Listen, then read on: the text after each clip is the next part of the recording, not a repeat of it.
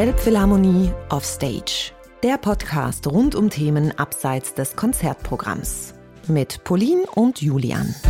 Herzlich willkommen zur Elbphilharmonie Offstage, dem Podcast der Elbphilharmonie zu Themen abseits des Konzertprogramms. Wir haben uns ja überlegt, dass wir unseren Podcast in Staffeln aufteilen wollen und mit dieser Folge geht unsere erste Staffel, in der wir uns dem Thema Kreativität gewidmet haben, zu Ende. Sehr schade. Und weil wir euch nicht einfach so in das nächste Thema entlassen wollen, haben wir uns überlegt, nach jeder Staffel eine kleine Rückblicksfolge aufzunehmen, um nochmal unsere einzelnen Themen zu rekapitulieren. Und natürlich auch, um am Ende der Folge das Thema der nächsten Staffel zu verraten. Insgesamt haben wir sechs verschiedene Folgen mit sechs ganz unterschiedlichen Gesprächspartnern zum Thema Kreativität aufgenommen. Wir haben zum Beispiel über Kreativität und Stadtplanung oder Kreativität und künstliche Intelligenz und Kreativität und Kulturen gesprochen. Okay, Julian, fühlst du dich nach den sechs Folgen mit den sechs Gästen eigentlich kreativer? Ja, gute Frage. Ich habe auf jeden Fall gemerkt, dass es gut getan hat, über das Thema Kreativität nachzudenken, auch im Hinblick auf die verschiedenen Schwerpunkte, die wir uns gesetzt haben.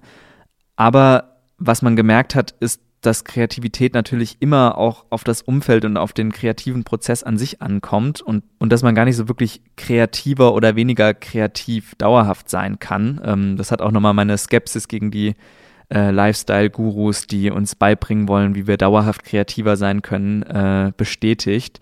Also im Grunde Kreativität eigentlich ist eine Fähigkeit, die wir alle haben und manchmal ist man eben kreativer und manchmal nicht, aber äh, ich glaube nicht, dass ich jetzt nach dieser Staffel dauerhaft kreativer bin. Nee, genau. Ich glaube, es hat mehr beleuchtet, was es genau bedeutet, kreativ zu sein. Wie kann man Kreativität irgendwie fördern? Also wie schafft man es, sich dessen bewusst zu werden und wie kann man, egal mit wem man in Dialog tritt, irgendwie Kreatives schaffen?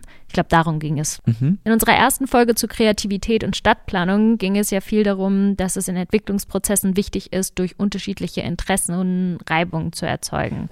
Ja, es ist natürlich immer dann spannend, wenn irgendwo Reibung entsteht. Das ähm, ist auf jeden Fall so, dass es dann eigentlich erst Spannung äh, spannend wird, wenn Spannung entsteht und dann auch spannende Fragen gestellt werden. Und ähm, gerade in schwierigen Situationen hat sich das in, dem, in der Unterhaltung mit Julia ja dann gezeigt, dass es ähm, gerade dort wichtig ist, wenn man produktiv zusammenarbeiten will, dass man dann kreativ sein muss. Ja, das ist mir auch nochmal bei der Folge, wo wir über die Kreativitätsbildung und ganz besonders auch die Art und Weise, wie man Kreativität schon im jungen Alter fördern kann, aufgefallen. Ähm, man definiert die kreativen Bausteine ja als 3P und ein U, ähm, Person, Prozess, Produkt und eben das kreative Umfeld. Ähm, und genau wie wichtig dieses kreative Umfeld, was man eigentlich so ein bisschen immer vielleicht bei dieser ursprünglichen Gedanken von der kreativen Person, die allein für sich arbeitet, so ein bisschen rauslässt. Äh, das ist mir eigentlich erst jetzt ähm, in, in unserer Staffel aufgefallen, wie tatsächlich, wie wichtig das eigentlich ist äh, wenn man Kreativität nicht als, als einzelnes Ding betrachtet, sondern Kreativität in unserer Gesellschaft betrachtet. Ja, stimmt. Und ähm, ist dir beim Durchhören noch irgendwas aufgefallen? Ja, ein Fun Fact, der mir jetzt erst im Nachhinein aufgefallen ist, äh, während des Lockdowns hat man ja äh, einige Zeit gehabt, um sich abends ein paar Serien anzuschauen. Und eine meiner Guilty Pleasures war auf jeden Fall The Crown auf Netflix, äh, die Geschichte von Queen Elizabeth. Und da sind die Staffeln ja auch immer nach den Regierungsperioden der Premierminister eingeteilt. Und mir ist jetzt beim Durchhören aufgefallen, dass die zwei wichtigsten Premierminister äh, auch in unseren, in zwei unserer Folgen aufgetaucht sind.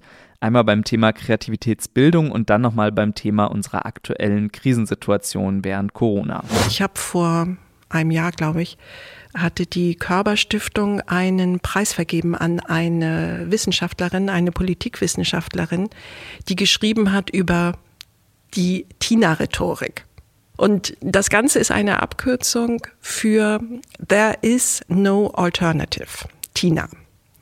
Und das ist eine Politik- und Denkrichtung, die vor allen Dingen von Margaret Thatcher eingesetzt wurde, die immer so argumentiert hat, bis sie zum Schluss kam, es gibt keine Alternative, wir müssen das genauso machen, wie ich euch das jetzt hier sage. Wenn man so mit in Gesellschaft umgeht, dann produziert man langsam so Herrscher die einem sagen, so müssen wir das machen und alle anderen sitzen da und sagen, okay, ich kann dir eigentlich nur vertrauen, dass das der richtige Weg ist. Kreativität will aber genau das Gegenteil davon, will ja immer den Raum aufmachen und sagen, es gibt immer eine Alternative. Es gibt keine Tabus im Denken. Du musst immer noch mal zurücktreten und noch mal auf eine Sache schauen und gucken, gibt es da nicht noch mal was ganz anderes? Haben wir da vielleicht noch gar nicht alles gedacht? Es gibt ein Lieblingszitat jetzt im Moment gerade von, von Churchill, glaube ich, der sagt, never waste a good crisis. Ähm, also nämlich man muss eine Krise auch nutzen, um seine Vorteile zu finden. Und ich glaube, die Kreativwirtschaft nutzt diese Krise gerade nicht. Ja, das war tatsächlich ein Zitat von Winston Churchill, obwohl es wohl eigentlich Never let a good crisis go to waste war. Aber Klugscheißerei beiseite. Pauline, welche Aussage aus unseren Folgen hat dich hinterher noch am meisten beschäftigt? Ja, wir haben eigentlich in allen Folgen ja über die Voraussetzungen und das Schaffen von Räumen für Kreativität gesprochen und zum Beispiel mit Felix über Radiosendungen wie die von Wellers Haus, mit der ja über das gemeinsame Musizieren im Bandkontext und mit Julia Erdmann darüber, wie wichtig es ist, in neuen Bauprojekten Raum für Kreative mitzudenken. Und das hat mich auch in letzter Zeit äh, immer mehr ähm, beschäftigt, weil man viel weniger von diesen externen Impulsen durch Kultur und so weiter profitiert. Und ähm, ich habe nämlich gemerkt, dass man zwar zu Hause mehr Raum in Anführungsstrichen hat, um sich in solche kreativen Zustände zu begeben, aber dass ich gerade jetzt viel zu viel durch Social Media und den Konsum von Kultur über irgendwelche Bildschirme versuche, diesen Mangel an echtem kreativen Input auszugleichen. Wenn man dann aber kreativ arbeitet, dann muss man sich im Grunde wieder in diesen äh, unbedarften Zustand hineinversetzen, indem man einfach äh, sehr stark zu dem Werk oder zu diesem Flow wird, in dem man sich dann befindet. Und was einen am meisten davon abhält, sind diese neuen Medien. Also das permanente äh, dieser permanente Informationsstrom, der zum Beispiel das übers Telefon kommt oder, oder übers Internet, diese permanente Versuchung, äh, irgendjemand meldet sich wegen diesem oder jenem, das ist eigentlich der Todfeind dieses Zustands. Und ich will damit nicht sagen, dass man diese Kreativräume vorher als selbstverständlich angesehen hat, sondern dass ich merke, was es für den Alltag bedeutet, wenn diese Räume wegfallen. Ähm, und so ein Raum kann ja auch zum Beispiel das Büro voller KollegInnen sein, ähm, das man halt vermisst, wenn man im Homeoffice ist. Ja, Genau, also der Raum ist ja im Grunde das, das perfekte Beispiel für so ein kreatives Umfeld. Und wir haben ja in jeder Folge so ein bisschen versucht, die Rolle der Elbphilharmonie in den kreativen Prozessen zu beleuchten und mit äh, dem aktuellen Thema in Verbindung zu stellen. Und ich finde, da ist eigentlich echt schön als Fazit zu sagen, dass es in Hinblick auf Kreativität die Rolle der Elbphilharmonie eigentlich sein sollte, genau so ein Raum zu sein, wo Kreativität stattfinden kann. Ob das hier in den Kai-Studios ist, wo wir immer aufnehmen, ähm, in der Musikvermittlung, wo Kindern durch Musik kreatives Denken näher gebracht werden kann oder aber in der Interaktion zwischen Publikum und Künstler im Saal oder einfach durch die Architektur der Elbphilharmonie ähm, als, als Zeichen, als kreatives Zeichen in einer weltoffenen Stadt wie Hamburg. Und genau das, was du sagst, solche kreativen Räume sind jetzt gerade, wo man sie nicht besuchen kann, fehlen sie, glaube ich, umso mehr und man merkt umso mehr, wie wichtig sie eigentlich sind. Und ich denke, auch wenn es immer Verbesserungsmöglichkeiten gibt, Kreativität zu fördern, ist es total wichtig zu sagen, dass in so einem Haus wie bei uns ähm, allein, dass man darüber spricht und sich dessen bewusst wird, wie man Kreativität irgendwie in den Alltag integrieren kann, man ja da schon irgendwie die richtigen, den richtigen Weg einschlägt. Ja, und apropos den richtigen Weg einschlagen, bevor wir die Folge hier beenden, wir hatten ja noch versprochen, dass wir euch direkt unser nächstes Thema vorstellen wollen.